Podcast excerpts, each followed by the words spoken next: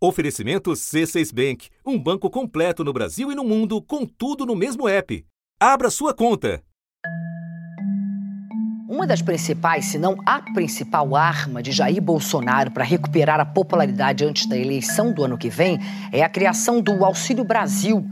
Foi no final de 2021, momento em que a popularidade do presidente estava no chão, que Bolsonaro assinou o decreto criando o benefício uma substituição ao programa que nasceu e foi bem sucedido durante a gestão do seu maior adversário na tentativa à reeleição. Os beneficiários do Bolsa Família passam a receber o Auxílio Brasil, a nova versão do programa social criado em 2003 e extinto essa semana. O desenho original do novo auxílio, que estava previsto somente até dezembro deste ano, já garantia um pagamento mais gordo aos beneficiários.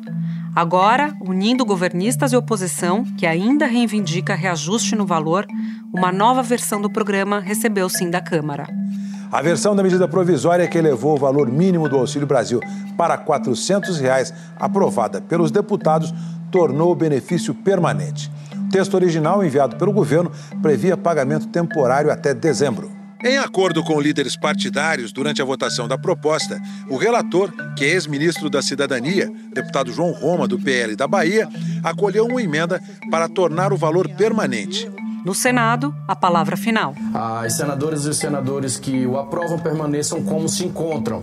Aprovado o projeto de lei de conversão, ficam prejudicados a medida provisória e as demais emendas apresentadas. A matéria vai à sessão e será feita a devida comunicação à, à Câmara dos Deputados. Enquanto isso, cresce o número de brasileiros que têm direito ao benefício, mas não recebem. Mais de um milhão de famílias estavam na fila de espera em fevereiro. Isso é um salto de 142% de famílias sem acesso ao benefício na comparação com janeiro, quando o governo incluiu 3 milhões de pessoas nesse programa.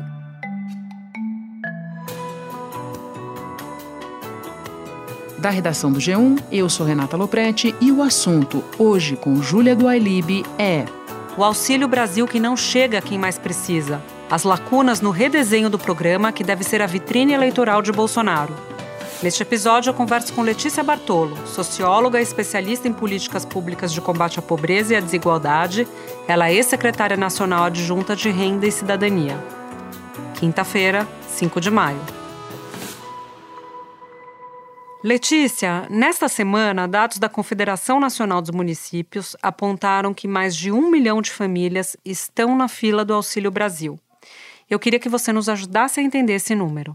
O estudo feito pela Confederação Nacional dos Municípios, ele se pauta nos dados do Cadastro Único para programas sociais.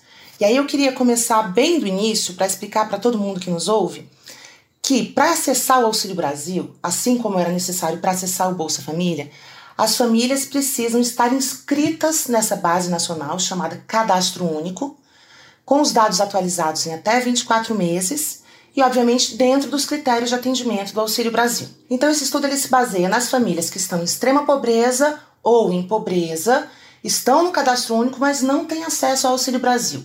Este é o tamanho da fila? Não exatamente. Por quê? Porque após a inscrição no cadastro único, essas famílias passam por uma espécie de malha fina. Os dados do cadastro único são cruzados com outras bases que têm participação no mercado formal, recebimento de benefícios previdenciários, então existe uma espécie de peneira a partir dessa inscrição. Então, os dados é, da Confederação Nacional dos Municípios não nos informam a fila do ponto de vista certeiro, mas nos indicam sim que houve um acréscimo de famílias em extrema pobreza no cadastro único ao longo, principalmente de dezembro para cá. Qual a melhor forma de olharmos para isso? É que o Ministério da Cidadania volte a tornar públicos os dados das famílias que estão habilitadas, seguem todos os critérios, mas que não estão recebendo. E esses dados, infelizmente, há algum tempo já não são mais públicos. Já que a gente não consegue, porque os dados não são públicos, ter uma noção exata de quantas pessoas estão na fila, a gente consegue saber se as pessoas estão tendo mais dificuldade para acesso ao benefício? Olha, a fila do cadastro, a fila de pessoas que atendem os critérios e estão no cadastro, nos dão muita clareza se aqui no nível nacional a política pública está conseguindo incorporar essas pessoas, certo? Na política pública, no programa Auxílio Brasil. É, o que nós também estamos tateando é uma possível fila que a gente ainda não vê. Então, em que medida as áreas de assistência social do município estão conseguindo dar vazão a essa demanda crescente por cadastramento entre as famílias pobres? É outro dado que a gente também não vê. Letícia, o Auxílio Brasil tem uma série de novidades, né, que foram anunciadas pelo governo, inclusive como um programa que seria mais meritocrático na avaliação do, do próprio executivo. Você pode nos resumir o que tem funcionado e o que não tem nesses últimos meses? Quando a medida provisória tramitava na Câmara dos Deputados, me lembro que em outro episódio do assunto tratou sobre as demasiadas fragilidades daquela medida provisória que faziam um programa de combate à pobreza sem demonstrar nenhum impacto da pobreza, não trazia nenhum valor de benefício. A medida provisória não trata da promessa do governo Bolsonaro de ampliar o número de beneficiários do Auxílio Brasil para 17 milhões de famílias e de acabar com a fila de espera do programa. O Auxílio Brasil ele é uma certa involução, é, pelo menos desses 400 reais, da tecnologia de combate à pobreza, porque os 400 reais não levam em conta nem o tamanho da família, esse piso de 400 reais, nem o grau de pobreza da família. Então, basicamente, naquele momento, o que, que a gente tinha? Um programa que modificava um pouco a cesta de benefícios pagos pelo Bolsa Família e acrescentava cinco benefícios aliados à ideia de mérito. Houve ali uma grande discussão apontando as fragilidades da medida, não só pela ausência desses parâmetros monetários, mas também por desenhos também equivocados em demasia relativos a esses novos benefícios de mérito. O Congresso Nacional fez um bom trabalho, conteve os danos, creio que no, no que possível, a despeito de não ter conseguido agir sobre duas lacunas do Bolsa Família que foram transplantadas ao Auxílio Brasil, que é existência de filas, certo? E falta de critério e de periodicidade de reajuste dos benefícios ou das linhas de pobreza. Quando eu não faço uma recomposição inflacionária das linhas de pobreza, que é a linha que diz quem, quem é pobre para entrar no programa, eu crio uma espécie de achatamento fictício da pobreza. Então, as pessoas vão estar pobres, com condições de sobrevivência muito precárias, mas para aquele programa elas não serão consideradas pobres. E a inflação também corrói o valor real dos benefícios. Daniel e Bruna moram com seis filhos no Sol Nascente, uma das regiões mais pobres do Distrito Federal. Ele está desempregado e a única renda da família é o Auxílio Brasil. São 632 reais por mês, mais o Vale Gás.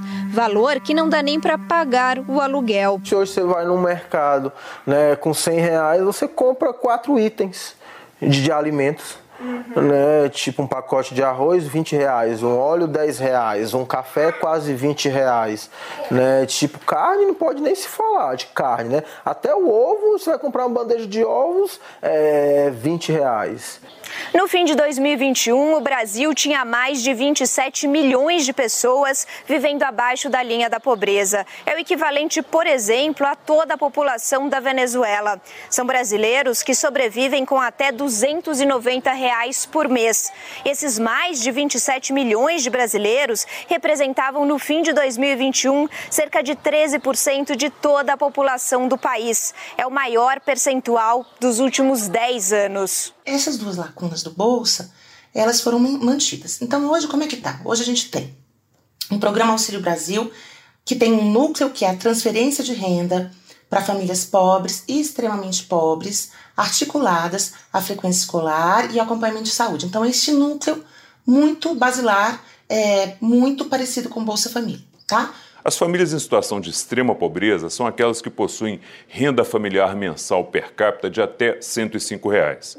As famílias em situação de pobreza são as que têm renda per capita acima de R$ 105 e até 210 reais. Hoje, o Auxílio Brasil paga benefícios financeiros, então ele vai pagar 130 reais para crianças de até 30, 36 meses, vai pagar 65 reais para aquelas crianças acima de 36 meses até 21 anos, desde que entre 18 e 21 anos, estejam cursando a educação básica ou já tenham concluído, certo? E paga também um benefício de superação da pobreza extrema, que é assim, somados os benefícios já pagos, se a família continuar abaixo da linha de extrema pobreza, ela vai receber o complemento suficiente para que supere a extrema pobreza, que já existia no Bolsa Família e é mantido agora, com condicionalidades nas áreas de saúde e educação, como eu disse. Aí vamos ao que foi criado de novo. Foi criado de novo, funcionando, um auxílio para é, crianças e adolescentes de 12 a 17 anos que façam parte do Auxílio Brasil e que se destaquem em competições oficiais esportivas. Um auxílio para os participantes do Auxílio Brasil que se destaquem em competições oficiais acadêmicas. Essas crianças, essas crianças e adolescentes fazem jus a um auxílio mensal e uma cota única anual, uma paga uma vez, de mil reais por família. Funcionando também está o benefício de inclusão produtiva rural. É um benefício de 200 reais, pago às famílias do Auxílio Brasil que tenham agricultores rurais e que já tenham é, feito adesão para participar deste benefício. Depois de um ano, esse agricultor familiar ele deve doar parte da sua produção desde que não seja antieconômico ou não prejudique a segurança alimentar sua e da sua família. É, o Congresso Nacional também colocou neste benefício um aspecto novo é que essas famílias elas devem ser inseridas em ações de assistência técnica e extensão rural.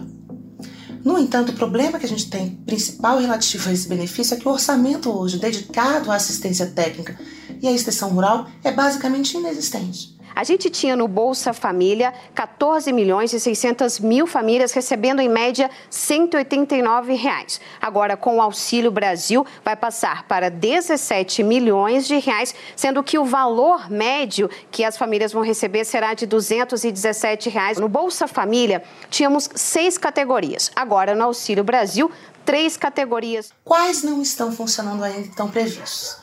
O Auxílio Criança Cidadã, que ele consiste em um repasse do ente subnacional responsável pela etapa de ensino à instituição de ensino na etapa creche, com ou sem fins lucrativos. Este auxílio não está funcionando, não está regulamentado, e especialistas em educação têm apontado dois problemas. Um problema é que ele está sendo construído de, forma, construído de forma paralela a toda a estrutura já montada e exitosa do Fundeb. Um outro problema é que o valor repassado tende a ser muito menor aquele que é repassado via próprio Fundeb. E nesse sentido, você criaria, estimularia a oferta de creches, é, a oferta de vaga em creches tipo B ou tipo C, creches de pouquíssima qualidade para as famílias, para as crianças mais pobres do país. Um outro benefício que não está funcionando, e é o último, um outro incentivo financeiro, é o benefício inclusão produtiva urbana. A proposta do governo, lá no início, era pagar 200 reais a mais para pessoas do Auxílio Brasil que estivessem no mercado formal de trabalho. E o que se tinha ali era um pagamento aos menos vulneráveis entre, entre os pobres e aqueles que já podiam contar com a proteção social do mercado de trabalho formal. Este benefício, a, a partir da avaliação da Câmara e do Senado, ele virou uma espécie de poupança a ser depositada para os trabalhadores do Auxílio Brasil que estejam no mercado de trabalho formal ou que tenham é, contribuições regulares à Previdência Social. Mas isso também não está funcionando. Espera um pouquinho que eu já volto para falar com Letícia Bartolo. Com o C6 Bank, você está no topo da experiência que um banco pode te oferecer. Você tem tudo para sua vida financeira no mesmo app, no Brasil e no mundo todo a primeira conta global do país e atendimento personalizado, além de uma plataforma de investimentos em real e dólar com produtos exclusivos oferecidos pelo C6 em parceria com o JP Morgan Asset Management. Quer aproveitar hoje o que os outros bancos só vão oferecer amanhã? Conheça o C6 Bank. Tá esperando o quê?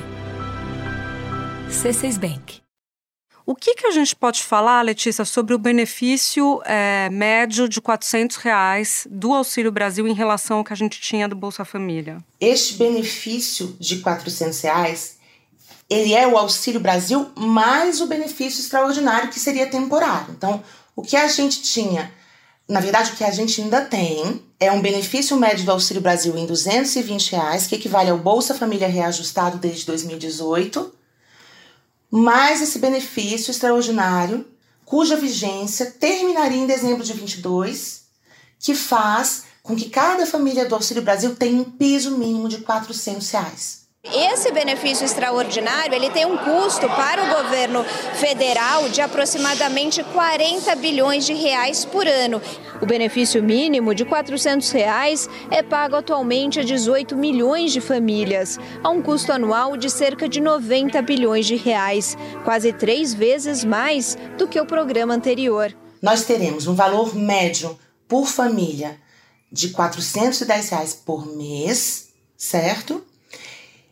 Que não tem problema nesse valor médio, né? É um valor médio, inclusive, próximo do que já foi o pico histórico do valor médio do benefício do Bolsa Família. É, então, nós passamos de cerca de, de, de gastar 0,4% do nosso PIB com o programa de transferência de renda para gastar 1% de, do PIB com este programa que atende os 25% mais pobres de nossa população. Muito justo. Se o benefício médio não é o problema, o problema é o piso mínimo. Não é adequado em primeiro lugar porque não é equitativo. Então eu vou lhe dar exemplo. Uma pessoa que mora sozinha, esteja na faixa de pobreza, ou seja, ela tem uma renda sozinha ali de 200 reais, tá? O governo vai pagar 400 reais para ela. Uma mãe solo, com dois filhos, um de 4 anos e um de 6 anos, que está desempregado, ou seja, sem nenhum rendimento, receberá também 400 reais do governo. Então, é um benefício que foge ao critério da equidade e é uma característica que precisa ser revista. Um outro ponto que eu quero chamar a atenção, e aí eu quero voltar ao cadastro único, a gente precisa ter clareza que o cadastro único é a nossa melhor base para dar vazão aos programas sociais voltados à população de baixa renda, à população mais vulnerável. Esse cadastro traz basicamente pessoas que estão no mercado informal de trabalho e nos informa sua composição familiar. É muito importante, se eu quero fazer um programa que compreenda a família como um todo, que eu entenda quem participa daquela família e quais suas condições socioeconômicas de escolaridade. Pagando 400 reais por família, é possível que se gere um incentivo para que pessoas que ainda não se cadastraram, em vez de elas se cadastrarem na família onde realmente moram e de que participam, no domicílio em que habitam, que elas busquem se cadastrar em uma outra família, porque isso eleva o valor do benefício. Isso prejudica o programa de transferência de renda que é o Auxílio Brasil, mas prejudica dezenas de programas sociais que usam essa base do cadastro único para direcionar seu atendimento. Uma base que foi criada em 2001, se desenvolve principalmente após a chegada do Bolsa Família, que é reconhecida mundialmente como tecnologia social de identificação é, da população mais pobre, que pode ter seus dados, digamos assim, estragados ou piorados por conta do desenho desta política pública nova. Entendi. Você falava sobre o percentual é, investido do PIB, né, de, os, de programas de transferência de renda, você citou 0,4% do PIB e agora a gente tem 1%, né? Além desse salto orçamentário, Letícia, o que, que é necessário para o programa ser mais efetivo, mais eficaz, na verdade? É preciso que esse salto orçamentário venha acompanhado de uma evolução do desenho hoje presente. Então, inicialmente, o que a gente sabe é que esse piso de 400 reais não é adequado em termos de desenho, mais adequado levar isso a um valor por pessoa, porque segue critério de maior equidade. E que a gente volte a investir nos arranjos institucionais dos municípios, estados e da União, que são responsáveis ou eram responsáveis por toda a articulação feita no cadastro único do Bolsa Família, certo? É preciso que se invista no Sistema Único de Assistência Social, nas áreas de saúde e educação, que fazem um acompanhamento é, da frequência escolar e do calendário vacinal das crianças. Porque se a gente também deixa com que esses arranjos sejam corruídos, a política pública vai perder no fim.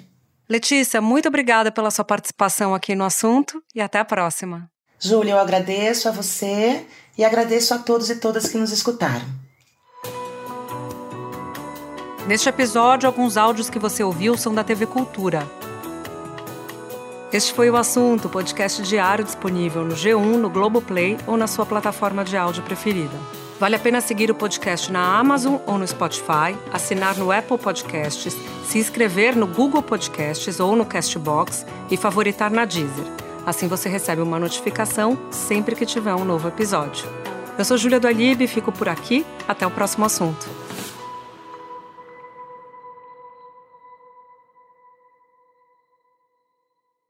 Você no topo da experiência financeira que um banco pode oferecer. Escolha um banco completo no Brasil e em qualquer lugar do mundo. Abra sua conta no C6 Bank.